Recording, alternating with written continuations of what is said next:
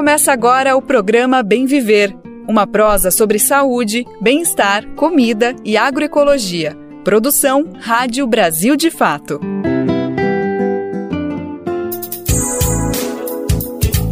E hoje é sexta-feira, dia 1 de março. Ela e ele chegaram, né? Ela, sexta-feira, enfim, pra te dar uma relaxada depois de uma semanada. E ele, março, depois de um fevereiro mais longo que o normal. A gente finalmente venceu esse mês e já estamos pro próximo. Eu sou o Lucas Weber e tô por aqui para tocar mais uma boa prosa contigo. Quem tá chegando é o Bem Viver, trazendo aquele bom papo sobre agroecologia, meio ambiente, cultura, direitos e outros assuntos importantes pra gente entender o que, que tá acontecendo no nosso Brasil. Brasil. Bora nessa então saber quais são os destaques que a gente separou para a edição de hoje. Desertificação no Brasil. Conversamos com o cientista Carlos Nobre para saber o que está acontecendo, especialmente no Nordeste do país. Exclusivo. Prints e gravações revelam que agências funerárias em São Paulo mentem para enlutados por lucro maior. Sindicatos nos Estados Unidos se unem pelo cessar-fogo na faixa de Gaza. O movimento denuncia vazamento de tóxicos em distrito industrial em São Luís, do Maranhão. O governo federal lança programa para destinar imóveis ociosos da União para moradia popular. Esses são alguns, mas são vários os destaques do programa de hoje. Bora lá que ele só está começando. Antes de seguir com a nossa prosa, tem um recadinho importante para a gente compartilhar. É sempre bom lembrar que você pode retransmitir de graça o nosso programa aí na sua rádio comunitária, na sua rádio regional. São dezenas, centenas de rádios junto com a gente botando a voz do bem viver para repercutir de leste a oeste, norte a sul do Brasil. Bom, se você tem interesse, é o seguinte, vai em radiobrasildefato.com.br e lá você clica em como ser uma rádio parceira que tem o caminho, o tutorial para você ter de graça o programa para colocar aí na sua programação. Bom, você também pode pegar o programa no nosso site, que a gente deixa salvo todo dia, todas as edições do Bem Viver, e você também pode encontrar nas plataformas de podcast, seja o Spotify, Deezer, iTunes ou Google Podcast. A gente recebe agora no Bem Viver o pesquisador Carlos Nobre, um dos mais renomados cientistas brasileiros, com prestígio internacional, principalmente por conta de tudo que ele ajudou e segue ajudando a revelar a respeito das mudanças climáticas. Só para trazer um breve resumo de tudo que ele já produziu e é prestigiado na área, em 2022 ele foi eleito membro da Royal Society Britânica, se tornando o segundo brasileiro a fazer parte dessa entidade. Antes dele, apenas Dom Pedro II foi eleito para essa seleção de membros. Bom, também também, ano passado, 2023, ele recebeu o título de doutor honoris causa pela Universidade Federal do Espírito Santo. Isso é apenas um resumo de tudo que o senhor já nos ajudou a conhecer, a produzir. Então, desde já, Carlos Nobre, muito obrigado pela disponibilidade, viu, amigo?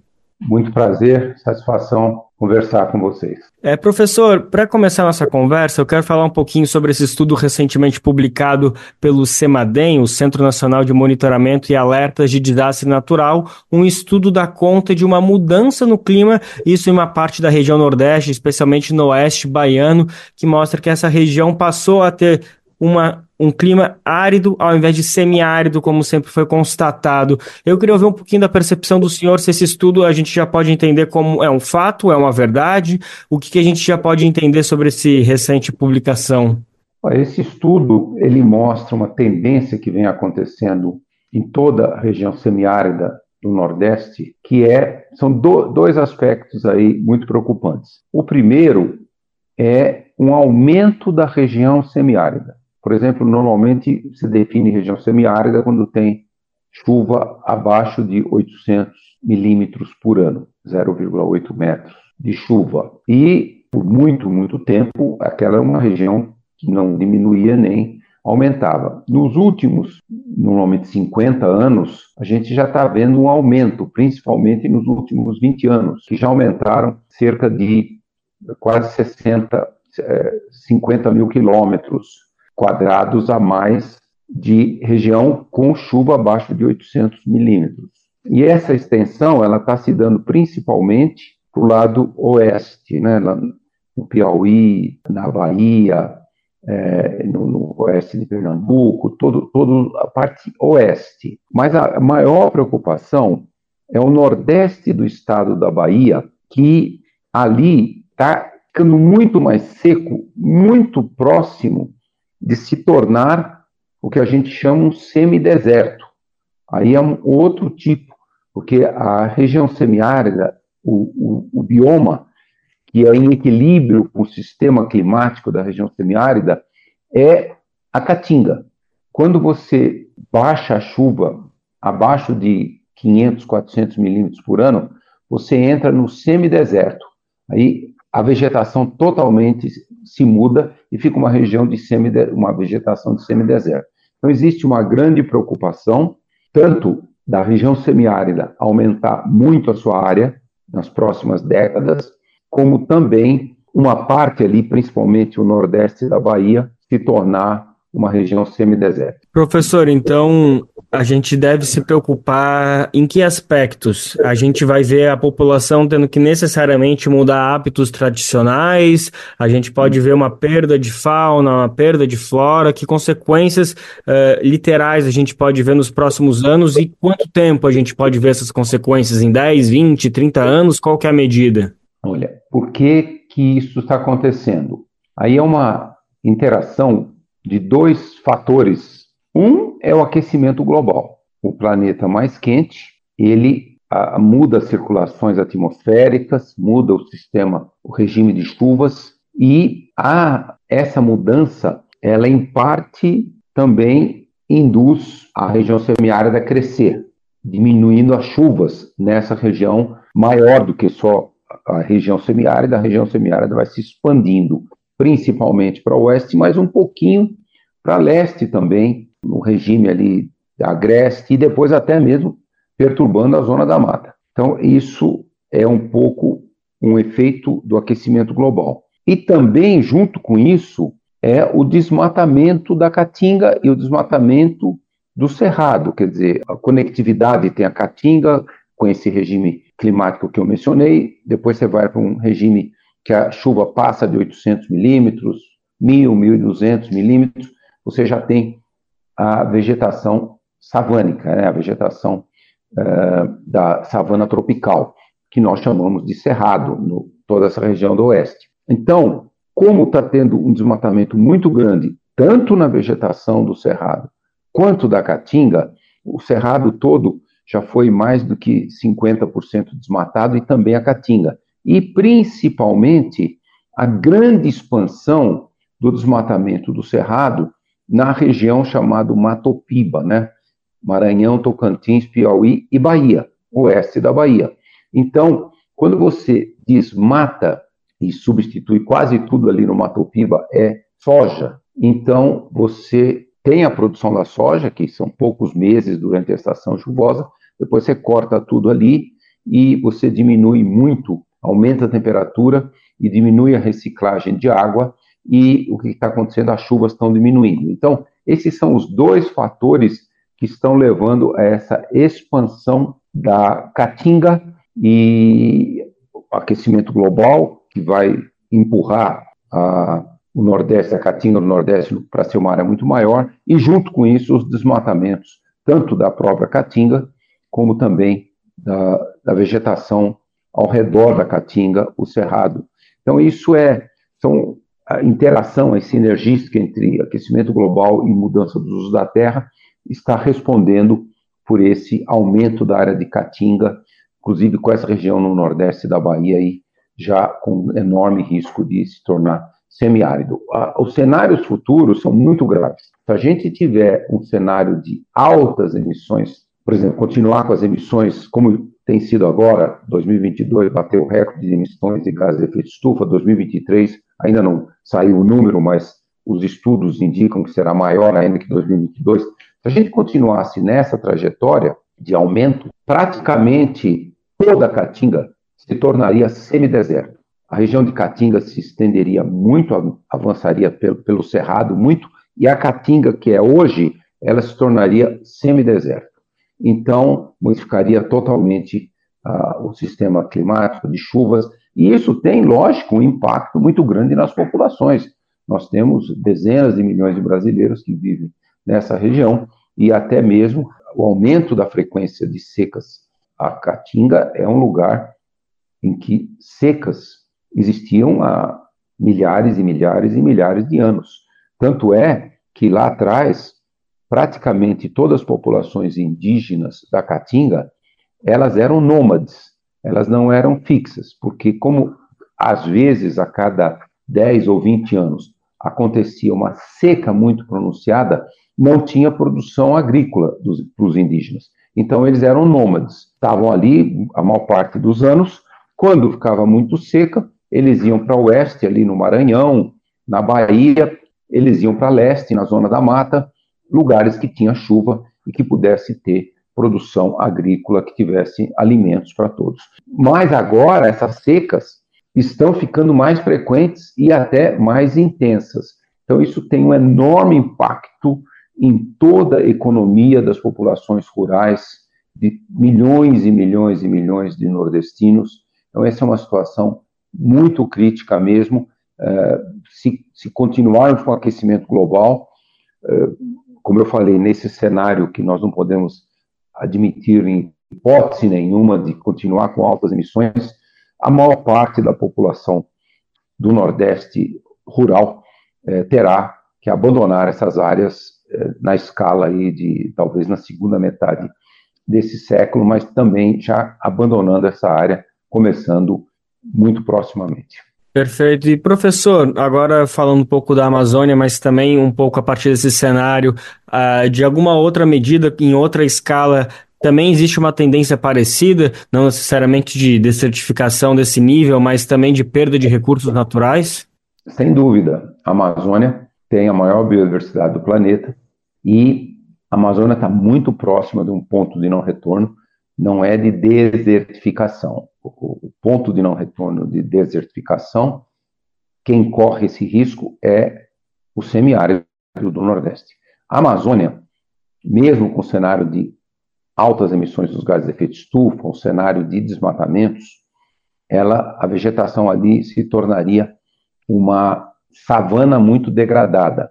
Dizer, um, é, é a savana tropical, a vegetação de boa parte do Brasil, chamado cerrado, e mais ela vai a floresta vai se se tornar essa savana mas muito degradada, perdendo imensa biodiversidade da Amazônia, não tendo toda a biodiversidade do Cerrado, que é o, a savana tropical mais biodiversa do mundo, não tendo a capacidade de armazenar carbono, o Cerrado armazena muito carbono nos solos. Então, isso é um enorme risco. A Amazônia está na beira desse precipício. O sul, o sudeste ali da Amazônia, estado, sul do estado do Pará, norte do estado do Mato Grosso, estão na beira do ponto não retorno. A estação seca já está quatro a cinco semanas mais longa, desde o Atlântico até a Bolívia, e mais quente, mais seca. Mortalidade de árvores está aumentando muito em 50% da Amazônia.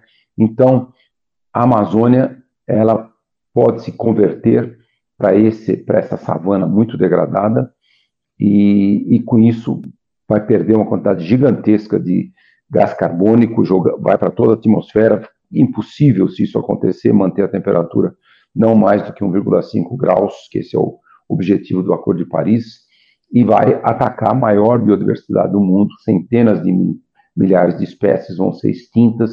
Então, esse é um enorme risco que a Amazônia está correndo. Professor, esse ano a gente começou com uma notícia positiva em relação ao combate ao desmatamento. Houve uma queda de 60% em relação ao mesmo período do ano passado, analisando apenas o mês de janeiro. Ano passado a gente também trouxe alguns números positivos em relação a isso. Isso já dá conta, talvez, de um cenário um pouco menos pessimista, como o senhor estava relatando agora, ou ainda é pouco, ainda é insuficiente perante a todo o estrago que já foi feito? A maioria dos países amazônicos eh, declarou, o Brasil é um deles, que vai zerar todo o desmatamento da Amazônia até 2030. É, o Brasil, inclusive, disse zerar todo o desmatamento em todos os biomas brasileiros. Então, isso é muito importante. E agora a ciência mostra que o desafio e o objetivo e a meta tem que ser zerar todos os desmatamentos. Não pode ficar nessa dessa descrição, uh, diferenciação não, eu vou zerar só os desmatamentos ilegais, porque, por exemplo, grande parte do cerrado é, é legal desmatar até 80% da área. de, de, de, da vegetação savana tropical cerrado. Então, realmente, para proteger o planeta, para proteger a biodiversidade, para impedir esses pontos de não retorno, nós temos que zerar o desmatamento. Então, na Amazônia, toda a Amazônia, mais de 50%. Na Amazônia brasileira, o ano passado, 50%, de acordo com os dados do Instituto Nacional de Pesquisas da Amazônia, o INPE. Os dados da ONG Amazon mostraram até uma redução maior, mas assim, são dados diferentes, mas no mínimo 50% eh, foram. E aí a tendência é continuar em todos os países amazônicos. Então, isso, se zerarmos todo o desmatamento da Amazônia até 2030, nós vamos reduzir, de fato, o risco. E também o Brasil lançou na COP28 em Dubai o projeto Arco da Restauração Florestal, um gigantesco projeto de restaurar 24 milhões de hectares da Amazônia brasileira entre agora e 2050, 6 milhões até 2030 e outros 18 milhões até 2050. Então, isso é muito importante, não só zerar o desmatamento, a degradação, o fogo, mas também restaurar. Então, essas são iniciativas que os países amazônicos estão tomando. Então, nesse ponto, nós podemos ser, vamos dizer assim, cautelosamente otimistas. Se zerarmos o desmatamento, a degradação, o fogo, e criarmos esses gigantescos projetos de restauração florestal, é muito provável que a gente diminua o risco dessa que a gente chama, entre aspas, savanização da Amazônia. Mas tem um outro risco. Se o planeta continuar aquecendo e ele chegar em 2050 2,5 graus, planeta mais quente induz secas muito pronunciadas em todo o planeta, mas muito na Amazônia, também na Caatinga. E aí, tendo secas muito intensas e mais frequentes na Amazônia, também faz passar do ponto de não retorno. Então, para salvar a Amazônia e salvar o planeta, de fato, além de zerar o desmatamento, a degradação, o fogo, nós temos esse enorme desafio que é global, de não deixar a temperatura passar de um grau e meio. Esse é um gigantesco desafio, como nós vimos o ano passado, a temperatura já chegou a 1,49 graus acima do que era lá atrás, no século XIX, 1850, 1900. Lógico que um pouco dessa temperatura alta foi pelo fato de termos um fenômeno no Oceano Pacífico Equatorial quente, que é o El Ninho, mas esse ano o El Ninho deve durar até maio, junho e talvez até o outro fenômeno oposto ao El Ninho, que é o Laninha, ele surja no final do ano. A temperatura provavelmente não, pelo menos em 2025, ela deve abaixar um pouco com o fenômeno Laninha, mas é muito preocupante que os vários cenários indicam que a gente pode atingir permanentemente 1,5 graus até 2033.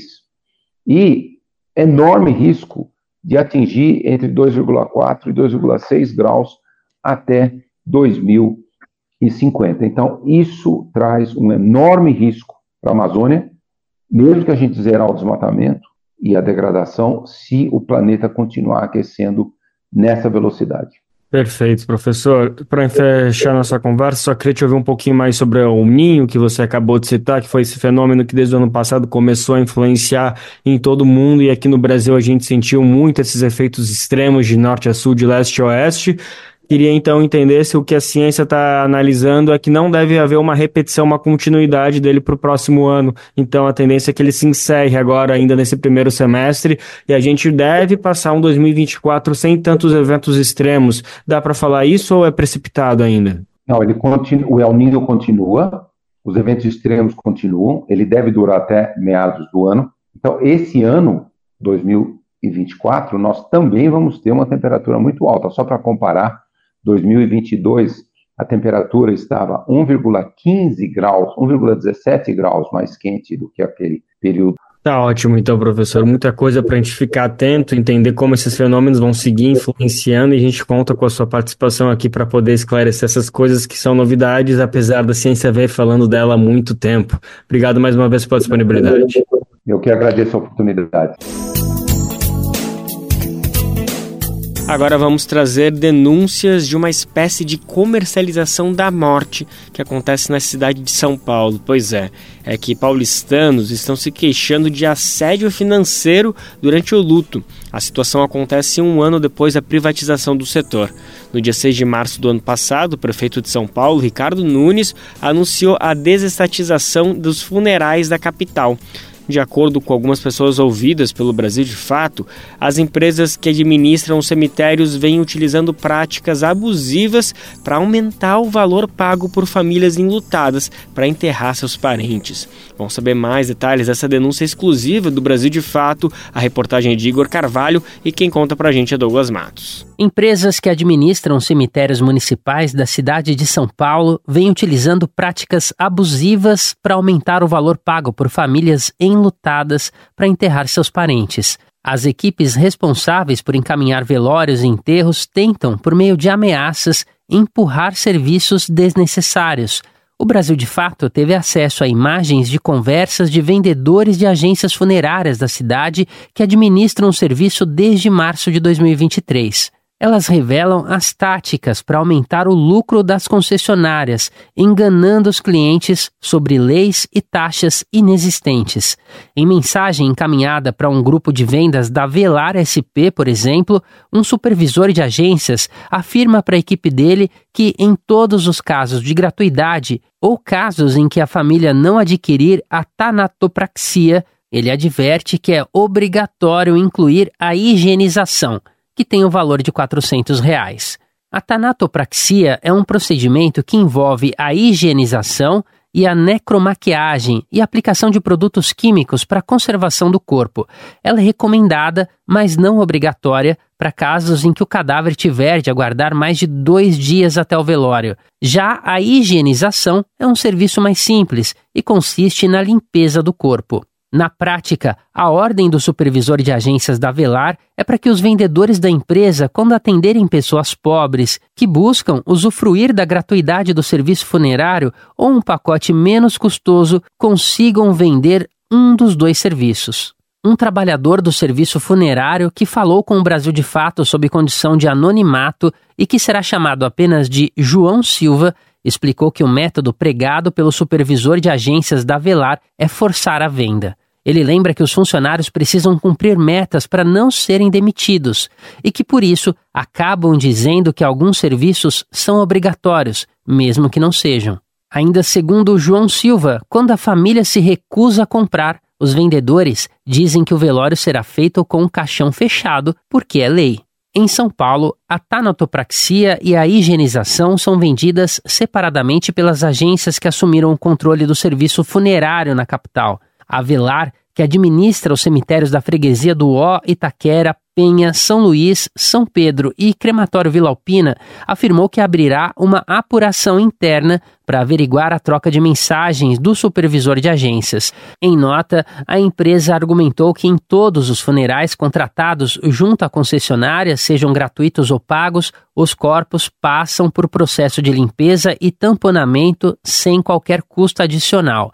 Disse ainda que serviços de higienização e tanatopraxia são complementares e de contratação não obrigatória, cabendo a opção à família, e que são indicados quando o período entre o óbito e o funeral ou as condições do corpo recomendam.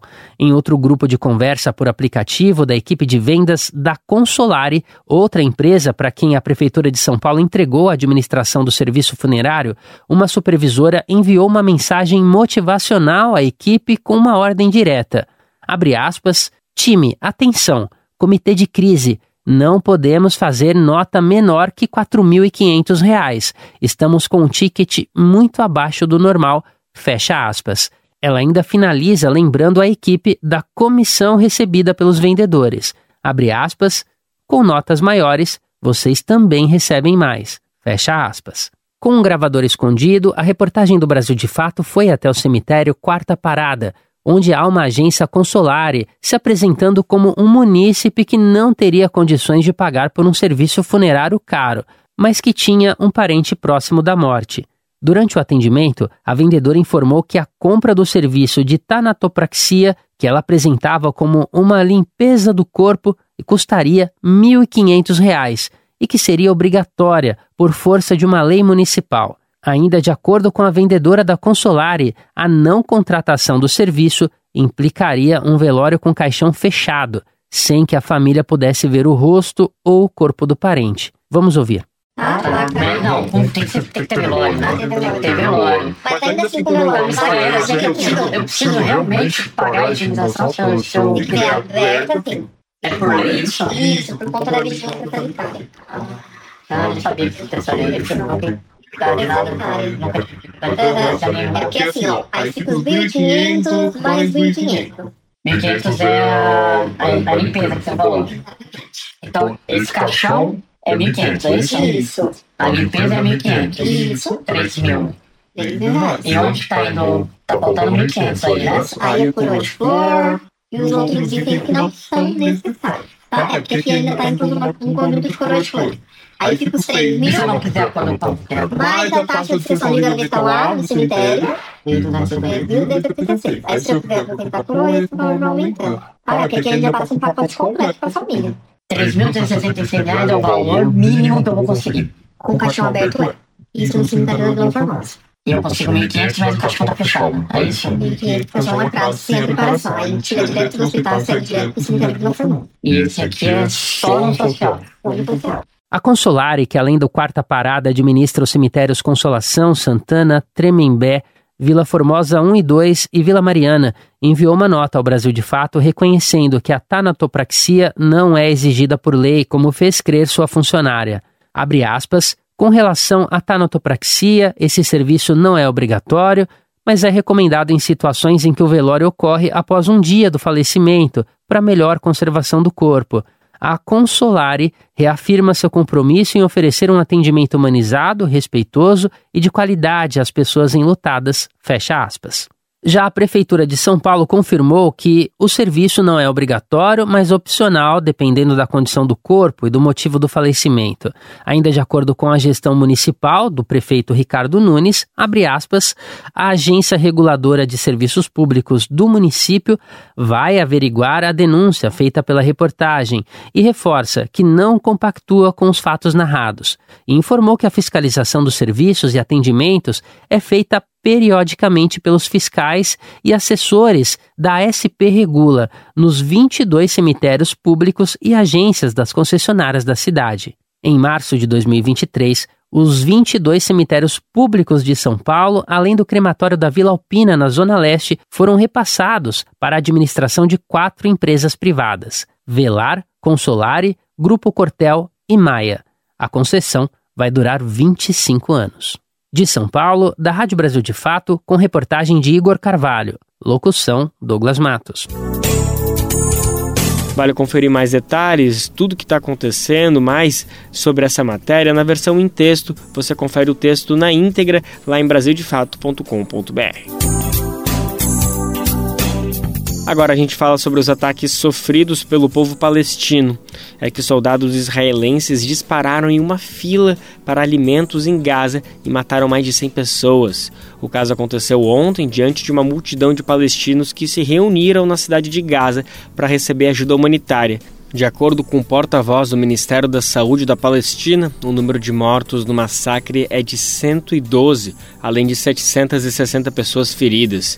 Testemunhas relataram à agência France Press que viram milhares de pessoas correndo na direção dos caminhões de ajuda humanitária. Fontes israelenses confirmaram os disparos e, nas palavras da versão de Tel Aviv, os soldados se sentiram ameaçados com a população que tentava se alimentar. A estimativa da ONU é de que mais de 2 milhões de pessoas estejam ameaçadas de fome no território palestino, especialmente em sua parte norte. O número representa quase toda a população da faixa de Gaza. A pouca ajuda que consegue entrar na região é pelo sul, pela fronteira com o Egito, em Rafah. Antes da crise iniciada em outubro, cerca de 500 caminhões com ajuda humanitária entravam diariamente por Rafah. Em fevereiro, a média foi de 80. Agora vamos tratar sobre a repercussão dos ataques de Israel aqui no Brasil. É que não tem sido fácil para algumas pessoas se manifestarem sobre o que está acontecendo com o povo palestino. Jornalistas, intelectuais e parlamentares brasileiros que defendem a causa e denunciam os crimes cometidos pelo Estado de Israel estão sofrendo perseguição. A repórter Flávia Quirino conversou com pessoas que estão sendo vítimas de assédio judicial e campanha de difamação. Parlamentares, professores e ativistas que se posicionam em favor do povo palestino têm sido alvo de perseguição jurídica, política e de difamação. Esse é o caso do jornalista Breno Altman, do ex-deputado federal José Genuíno, da deputada estadual do Rio Grande do Sul, Luciana Genro. Entre essas pessoas também está a professora do Departamento de Sociologia da Universidade de Brasília, Berenice Bento. Os ataques contra ela ficaram mais fortes depois de uma página no Instagram acusá-la de antissemitismo com a alegação de que ela estaria promovendo discursos de ódio, notícias falsas e distorções de fatos por defender a Palestina. A professora também foi alvo de difamação ao ser incluída em uma lista do deputado bolsonarista Gustavo Gayer, do PL de Goiás, de pessoas identificadas como supostas terroristas. Berenice Bento comenta os ataques. E aí é interessante, quer dizer, esse movimento que os sionistas fazem de tentar produzir uma censura global. Né? o que eu chamo de palestinização do mundo nos meus textos. Né? E como é que é esse processo? Porque eles têm uma arma é, discursiva muito poderosa, que é a acusação de antissemitismo, que não é uma acusação banal, que não é algo banal. O que o Estado de Israel faz? Ele faz coincidir as críticas à limpeza étnica que acontece na Palestina desde 1948. Portanto, é importante dizer isso, que não começa no dia 7 de outubro, é um processo de limpeza étnica de longa duração. Ele faz coincidir as críticas às políticas coloniais sionistas a uma postura antissemita. Tenho disponibilizado minhas energias, minha escrita, meus ativismos, minhas reflexões para contribuir com a libertação do povo da Palestina. A professora Berenice é antissemita. Isso é uma, isso é uma, uma coisa que pesa muito, não é algo banal, né? Mas isso, isso portanto, entra no registro que da difamação e da calúnia. Né? Não pensem eles que vão nos calar, não é porque nós temos uma tradição de luta. Para Érica Cocai, deputada federal do PT pelo Distrito Federal, a extrema-direita mundial está por trás das perseguições. A extrema-direita, ela tem uma, uma condição de estar sempre efetivando as suas perseguições para, a partir daí, criar os inimigos imaginários, para esconder e criar uma cortina de fumaça acerca do seu caráter extremamente genocida. Alvo de processos judiciais por fazer críticas ao governo de Israel, o jornalista Breno Altman falou em Brasília sobre o sionismo. Ao contrário do discurso do regime sionista, o que está em questão não é antissemitismo. O antisionismo nada tem a ver com o antissemitismo. O sionismo é uma corrente colonial, racista e genocida. Durante o lançamento do livro do jornalista Breno Altman, a fala do presidente Lula comparando o genocídio promovido pelo governo israelense ao Holocausto teve bastante repercussão. A deputada federal Fernanda Melchiona, do PSOL do Rio Grande do Sul, comenta: Eles começam a perseguir quem nos países que enfrentam o Estado colonialista e denunciam o apartheid, o genocídio e a violência. Com jornalistas como Breno Altman, a tentativa de cassação do mandato da deputada estadual, fundadora do PSOL, Luciana Genro, lá no Rio Grande do Sul, o ataque ao vereador Roberto Robaina, a, agora ameaça endereçada a Luciana e a família dela, nós mesmos, deputados federais, que vários foram arrolados numa lista patética, organizada pelos deputados da extrema-direita, enviados, imagine, para a Embaixada de Israel uh, e a Embaixada estadunidense também, ao que conste. E agora essa perseguição estapafúrdia, esse pedido de impeachment ridículo contra a fala corretíssima do presidente Lula. Secretária de Juventude da Federação Árabe Palestina e diretora da União Nacional dos Estudantes, Mainara Nafi, completa. Conseguiu pautar é, cada quilômetro quadrado do mundo inteiro. Cada jornal estampou a frase do Lula e isso, com toda certeza, levou o debate. A gente não está mais falando sobre existe genocídio ou não. Agora se fala sobre o tamanho do genocídio. De Brasília, para a Rádio Brasil de Fato, Flávia Quirino. Vale demais entender o que realmente está acontecendo em Gaza. O fato é que mais de 30 mil pessoas palestinas perderam a vida após os ataques de Israel iniciados em outubro. As ofensivas do Estado de Israel estão vitimando crianças e mulheres, principalmente, além das mais de 100 pessoas mortas enquanto buscavam alimentos. O exército israelense atacou e destruiu até hospitais com a população vítima das operações militares. Agora vamos com a repercussão internacional sobre esse ataque de Israel é que nos Estados Unidos, sindicatos fazem manifestações por cessar fogo em Gaza. As entidades também pressionam o governo de John Biden para mudar a política do país de apoio irrestrito a Israel. Esse é um cenário que pode afetar o apoio das organizações de trabalhadores à reeleição do atual presidente estadunidense Joe Biden. Vamos saber mais desse cenário, que forças políticas estão infligindo por lá. Quem vai contar pra gente é o nosso correspondente nos Estados Unidos, Pedro Paiva. Em resposta à guerra na Palestina e, sobretudo, à posição da Casa Branca em relação ao conflito, trabalhadores nos Estados Unidos criaram a Rede Nacional Trabalhista pelo Cessar-Fogo. O grupo é formado por sete sindicatos nacionais e mais de 200 seções sindicais por todo o país. Uma pressão a mais para o governo Biden. O grupo exige uma mudança na linha de apoio incondicional a Israel adotado por Biden desde o 7 de outubro. O presidente vem enfrentando pressões do tipo há meses, incluindo dos próprios funcionários da Casa Branca, que fizeram um abaixo-assinado e uma manifestação em frente à sede do governo federal pedindo um cessar-fogo na faixa de Gaza. O apelo dos sindicalistas, porém, pode ter um impacto maior. Grant Minor, vice-presidente do Sindicato dos Estudantes Trabalhadores da Universidade de Colômbia, uma seção sindical do UAW, conversou com o Brasil de Fato. Uh, Eu realmente acredito que se os sindicatos forem sérios sobre se livrarem e publicamente se opuserem ao apartheid, isso pode pressionar o governo dos Estados Unidos. Por exemplo, a Coach está organizada no UAW. A Coach é empresa de armas. Tem uma fábrica em Connecticut. E se as pessoas não quiserem mandar armas para Israel, isso não vai acontecer. O governo dos Estados Unidos não consegue forçar esses trabalhadores país a irem trabalhar e produzir essas armas para serem enviadas a Israel. Uma greve em solidariedade à Palestina, porém, é algo improvável. E o motivo principal é a lei. Greves só são permitidas no país quando são contra o empregador.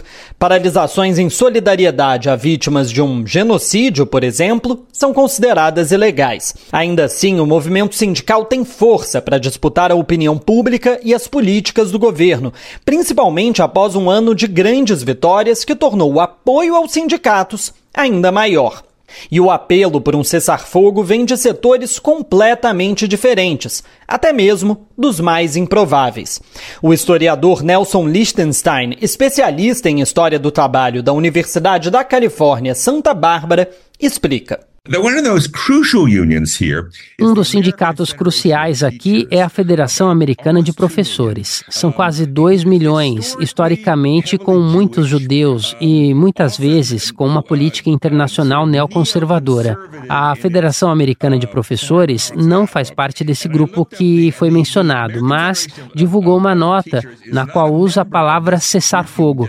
Eles defendem uma negociação bilateral por um cessar-fogo. Eu acho isso bastante bastante significativo. Dentre os sindicatos que estão na rede nacional pelo cessar-fogo, um destaque vai para o UAW. O sindicato foi responsável pela greve vitoriosa dos trabalhadores da indústria automobilística e recentemente apoiou a reeleição de Joe Biden. O apoio do UAW é central para a campanha do presidente, sobretudo visto a importância de Michigan, que é um centro político do sindicato e também faz parte dos chamados estados pêndulo. Esses são estados que ora votam majoritariamente nos republicanos ora nos democratas. Nelson Lichtenstein comenta. Os sindicatos não têm um monte de dinheiro para os democratas, mas eles têm um monte de gente. Se tiver uma grande divisão entre os sindicatos, e muitos deles têm muitas pessoas negras, latinas, jovens, e a administração Biden, então, isso pode ser fatal para os democratas em novembro.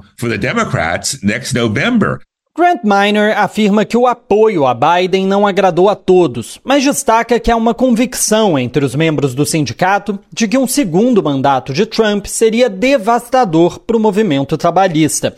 O apoio maior dele, porém, foi as declarações recentes do presidente brasileiro, e ele fez questão de mandar um recado. Eu sou judeu e nós temos muitos judeus na nossa seção sindical que concordam totalmente com Lula. O furor todo que Israel faz sobre essas coisas, ninguém cai nessa. Ninguém veio até mim e disse: Você viu o que o Lula disse? Ou você viu que absurdo isso? É algo que todos nós concordamos. Israel quer se fazer de vítima e, francamente, a gente não cai nessa. A gente não cai. And I just, we, we don't buy it. We don't buy it. De Nova York, nos Estados Unidos, para a Rádio Brasil de Fato, Pedro Paiva. Bom, vamos voltar para a pauta nacional, falar dos assuntos domésticos. O assunto agora é o índice de desemprego no Brasil. Considerando o trimestre entre novembro e dezembro do ano passado, além de janeiro deste ano, a taxa de desocupação ficou estável em 7,6%. A comparação é feita com o trimestre anterior e o dado foi apresentado ontem pelo IBGE, o nosso Instituto Brasileiro de Geografia e Estatística. Mas considerando o período de um ano, o desemprego no Brasil caiu. No trimestre encerrado em janeiro do ano passado, a taxa era de 8,4%, ou seja, 0,8 ponto percentual mais alto. Segundo o levantamento, 8,3 milhões de trabalhadores e trabalhadoras estavam desempregados no Brasil no final de janeiro. Já a população ocupada é de 100 milhões e meio. Ela cresceu 0,4% no trimestre no ano. O nível da ocupação, que é o percentual de pessoas ocupadas na população em idade para trabalhar, ficou em 57,3% no trimestre encerrado em janeiro. Já o rendimento de trabalhadores e trabalhadoras cresceu 1,6% no trimestre. A média passou de R$ 3.031 para R$ 3.078. Isso é 3,8% maior do que há um ano quando o rendimento era de R$ 2.956. Foi lançado nessa semana um programa do governo federal para destinar imóveis ociosos da União para moradia popular. O presidente Lula participou do anúncio e endossou a iniciativa. A proposta vai em sentido oposto à simples venda de patrimônios públicos, como mostra a reportagem que a gente vai conferir agora de Alex Mirkan, diretamente de Brasília. Prédios e terrenos abandonados que pertencem à União finalmente poderão servir de moradia ou abrigar prédios públicos úteis para a população. Lançado no dia 26 de fevereiro no Palácio do Planalto, o programa Imóvel da Gente enfrenta o déficit habitacional que explodiu nos últimos anos no Brasil e inverte uma estratégia considerada imediatista e ineficiente no trato dos bens federais. Rui Costa, ministro-chefe da Casa Civil, defende a mudança de rota. A lógica do programa é substituir aquele modelo antigo de somente fazer caixa e muitas vezes a alienação se dava a preços questionáveis, porque por estar em situações às vezes degradadas, esses prédios eram vendidos a preço, esses imóveis a preços muito baixos. Então é substituir essa lógica por uma lógica de garantir a função social do imóvel. A estimativa da ministra de Gestão e da Inovação em Serviço Público, Esther Dueck, é que mais de mil imóveis da União sejam disponibilizados pelo programa nos próximos três anos. Há também um enorme contingente de imóveis vinculados ao INSS que podem ser destinados a moradias ou transformados em escolas, unidades de saúde, hospitais e outros equipamentos urbanos. Estão previstas parcerias com o setor privado que poderão ocorrer em diversos formatos, incluindo uma espécie de permuta com empresários. Você faz muitas vezes um leilão, só que o valor que é leiloado, a maneira como se paga o leilão é em obras, é em construção. Ou seja, eu troco patrimônio por patrimônio. Um patrimônio que ele não tem uma utilização essencial pro, melhor para o setor público, mas pode ser utilizado pelo setor privado, e o setor privado constrói algo que o setor público utilizará, que podem ser habitações que pode ser também um equipamento social. Então, essa é a lógica de participação. Joana Basílio, coordenadora nacional do Movimento População de Rua, exalta o programa. Vim aqui a SPU, a ministra, se comprometer em destinar imóveis desocupados à União para moradia digna, para ceder para moradia digna. E assim, saber que a população de rua faz hoje parte dessa agenda, para nós já é uma conquista imensa, né? A gente hoje somos 220 mil pessoas em situação de rua no Brasil, né? Se eu for contar o DF, que eu coordeno o DF, eu tenho 8 mil pessoas em situação de rua no DF hoje. Então, assim, se a gente consegue tirar quatro, a gente já resolve é, é, o problema de 4 mil pessoas. Em 2023, ainda na fase piloto do programa, mais de 260 imóveis foram direcionados para habitação popular ou para atendimento de políticas públicas. Um deles é um prédio do INSS abandonado há décadas no Rio de Janeiro, onde desde 2016 funciona a ocupação Vito Gianotti. As obras de reparo serão feitas pelo Minha Casa Minha Vida Entidades, modalidade de financiamento subsidiado por meio de entidades privadas sem fins lucrativos. Marcelo Edmundo, da Central Movimento Populares e um dos líderes da ocupação, fala sobre as expectativas para o futuro próximo. A gente acredita que a gente em breve vai começar essa obra e que provavelmente em 2026 a gente vai inaugurar o imóvel todo reformado. As famílias, a princípio, são aquelas que já estão morando lá há oito anos, mas obviamente todas elas têm que ser enquadradas dentro das regras do programa. Se a gente está lutando por moradia, moradia digna, como eu falo, pela população mais pobre, obviamente essa população tem que estar dentro do perfil que são mais de 80% do déficit habitacional do país, com a população que ganha até dois, três salários mínimos. Um comitê interministerial foi criado para direcionar as ações e a gestão democrática dos imóveis, algo que será feito com apoio de fóruns estaduais, movimentos sociais e organizações civis.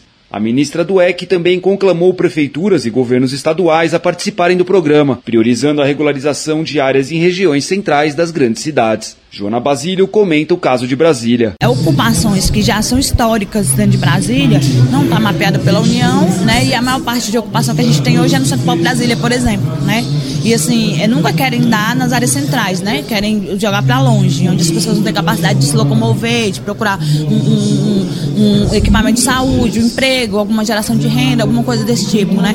Então, assim, aqui no DF especificamente a discussão é muito mais forte, porque assim, a gente tem um governador que ele não olha para a população em situação de rua com essa inclusão social que é necessária. Para o assistente social Rude Rafael, da Coordenação Nacional do Movimento dos Trabalhadores Sem Teto, a participação popular é fundamental para o sucesso da empreitada. A gente está aqui também para cobrar que na constituição desses fóruns, onde vai ser discutida a, destina, a destinação desses imóveis, não só a destinação, mas o diagnóstico, a identificação, haja participação dos movimentos sociais para que, de fato, o povo que mais precisa seja beneficiado por esse programa. De Brasília para a Rádio Brasil de Fato, Alex Mirkan.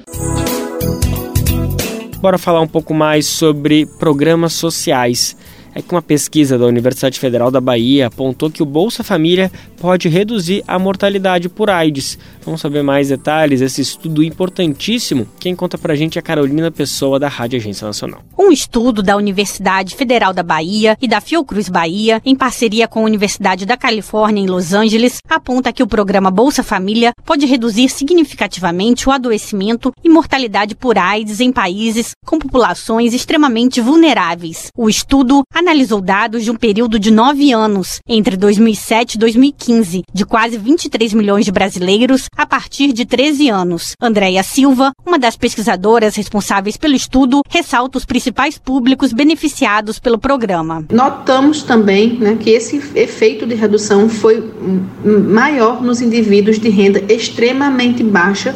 Observamos também que o programa teve um impacto expressivo entre mulheres e adolescentes. Salvador Correia, membro membro da Rede Nacional de Pessoas Vivendo com HIV no Rio de Janeiro, ressalta que programas de transferência de renda, como Bolsa Família, ajudam no cuidado integral à saúde. Elas permitem que um cuidado seja integral. Quando se pensa saúde, nós pensamos em, em, em um conceito amplo, que não é apenas o biomédico, Não basta oferecer remédio. A pessoa precisa ter remédio, precisa se alimentar, precisa ter água potável, precisa é, ter um ar de qualidade, precisa viver num ambiente é, que tenha condições sanitárias adequadas. Então, é, é uma série de questões que envolve a ideia de saúde integral. A pesquisadora Andréa Silva aponta a importância dos resultados. Acreditamos né, que, o, que esses resultados são cruciais para fundamentar políticas baseadas em evidências, fornecendo né, aos, às autoridades governamentais informações confiáveis para tomadas de decisões, como também direcionar recursos de forma mais eficaz. A pesquisa foi publicada na revista Nature Communications. Mundialmente, mais de 40 milhões de pessoas morreram de doenças relacionadas à AIDS em países com populações extremamente vulneráveis, desde o início da epidemia, na primeira metade dos anos 80. Além disso, mais de 39 milhões de pessoas viviam com HIV em todo o mundo em 2022. Da Rádio Nacional no Rio de Janeiro, Carolina Pessoa. E aí, tá de olho em concursos? A gente destaca que começaram nessa semana as inscrições para o concurso da Caixa, com mais de 4 mil vagas para todo o Brasil, incluindo o cadastro reserva. As inscrições para o certame podem ser feitas pelo site da Fundação Sesgran Rio. O valor da inscrição é de 50 reais para cargos de nível técnico e 65 reais para cargos de nível superior. Pessoas beneficiadas por lei podem solicitar a isenção do valor da inscrição. São oferecidas 2 mil vagas para técnico bancário e 2 mil vagas para técnico bancário na área de tecnologia da informação, todas de nível médio. Há ainda 50 vagas de nível superior, sendo 28 para médicos do trabalho e 22 para engenheiros de segurança do trabalho. As provas vão ser aplicadas no dia 26 de maio e vão contar com questões objetivas de conhecimento geral e específico, além da redação. As pessoas aprovadas vão ser convocadas a partir de agosto deste ano para apresentarem a documentação e realizar os exames médicos obrigatórios. O concurso tem validade de um ano, prorrogável por igual período, a critério da Caixa. Quem quiser saber como participar, procura mais informações no site da Fundação CES Gran Rio.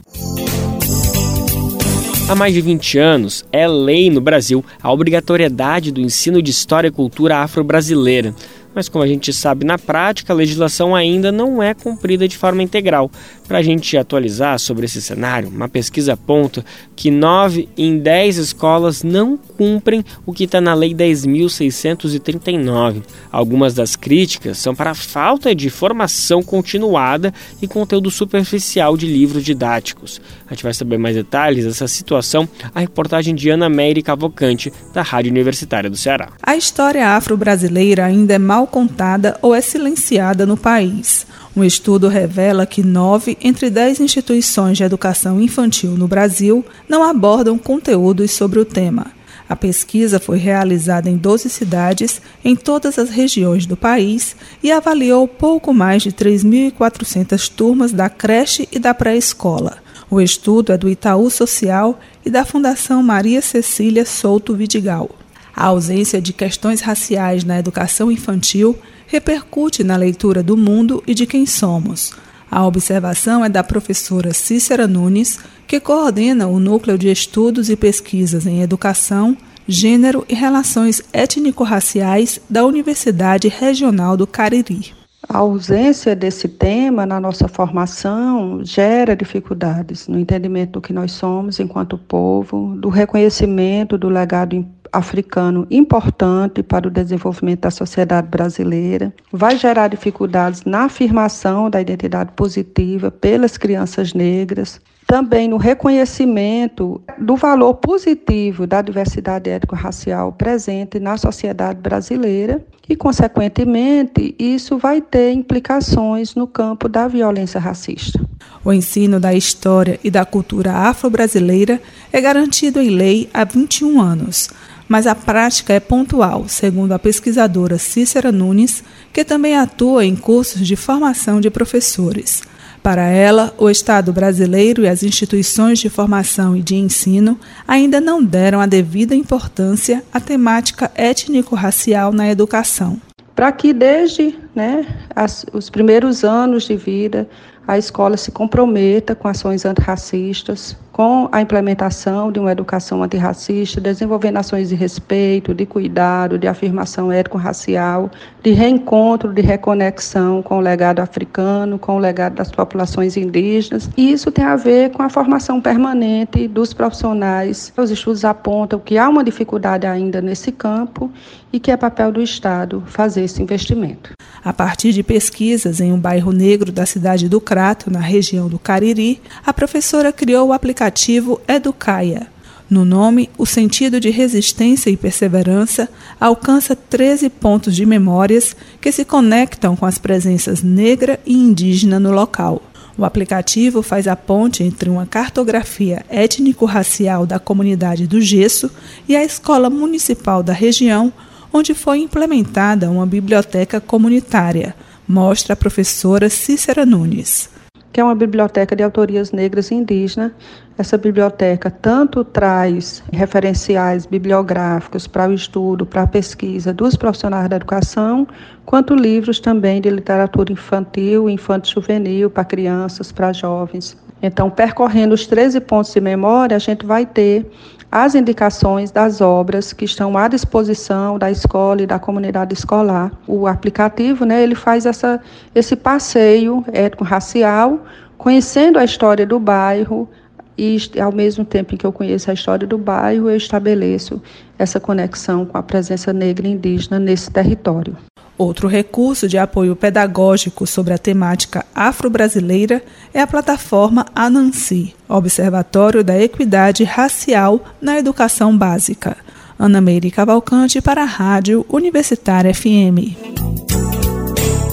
É óbvio que a Lei 10.639, que completou 21 anos, é uma conquista para todo o país, mas enquanto a legislação não for cumprida, cabe a gente cobrar dia após dia. Programa Bem Viver, sua edição diária sobre saúde, bem-estar, comida e agroecologia.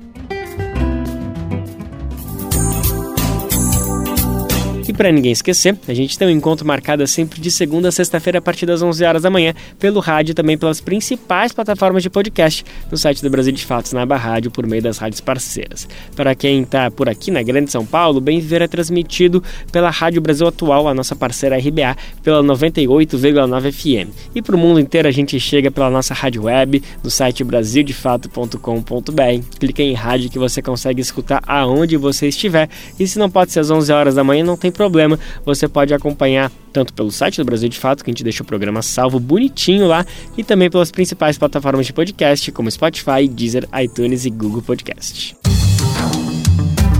Você adora ler, ama livros e gostaria de entender melhor o nosso país? Imagine receber todo mês um kit com um livro e um dossiê que te ajuda a entender a nossa sociedade hoje, por um preço baixinho e com frete grátis para todo o Brasil. Este é o Clube do Livro da Expressão Popular. Para saber mais, acesse o site expressãopopular.com.br e escolha seu plano. Assine agora! Expressão Popular 20 anos na Batalha das Ideias.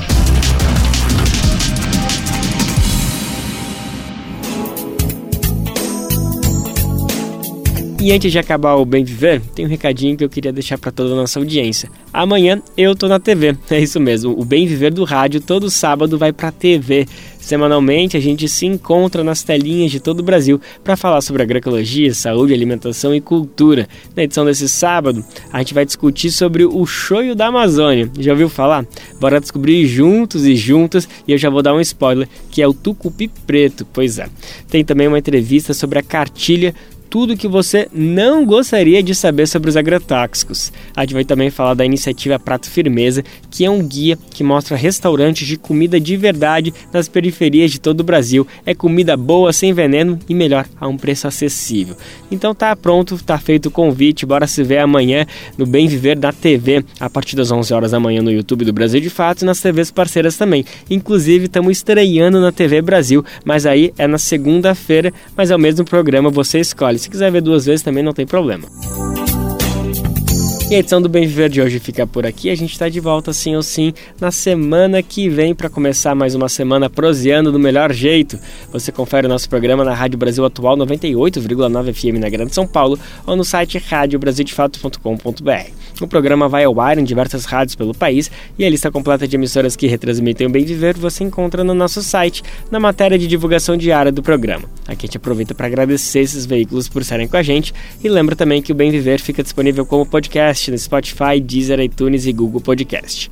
A apresentação deste programa foi de Lucas Weber, roteiro de Daniel Lamir, edição e produção de Mariana Lemos, Daniel Lamir e Douglas Matos, trabalhos técnicos de Lua Gatinone, Edilson Oliveira e André Paroche, coordenação de rádio e TV Muniz e Ravena, diretora de programa de áudio Camila Salmásio, direção executiva Nina Fidelis, apoio toda a equipe de jornalismo do Brasil de Fato. Você ouviu o programa Bem Viver, uma prosa sobre saúde, bem-estar, comida e agroecologia. Produção Rádio Brasil de Fato.